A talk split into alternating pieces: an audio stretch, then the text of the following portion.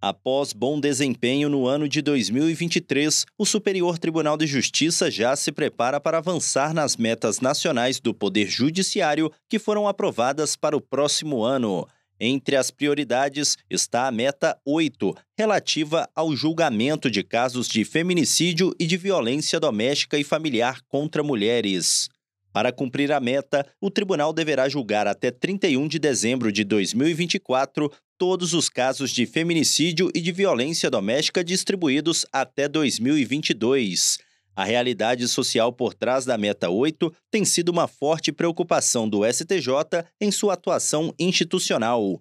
Foi o que levou o tribunal a aderir à campanha Sinal Vermelho de combate à violência doméstica e a participar todos os anos da campanha 21 Dias de Ativismo pelo Fim da Violência contra a Mulher, por meio da qual desenvolve atividades internas e externas de conscientização sobre os diversos cenários da violência de gênero.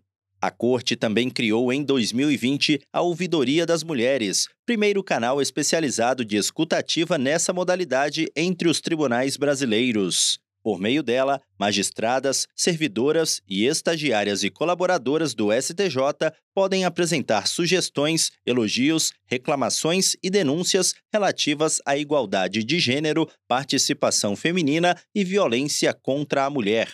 As metas nacionais do Poder Judiciário representam o compromisso dos tribunais brasileiros com o aperfeiçoamento da prestação jurisdicional, buscando proporcionar à sociedade um serviço mais rápido, com mais eficiência e qualidade.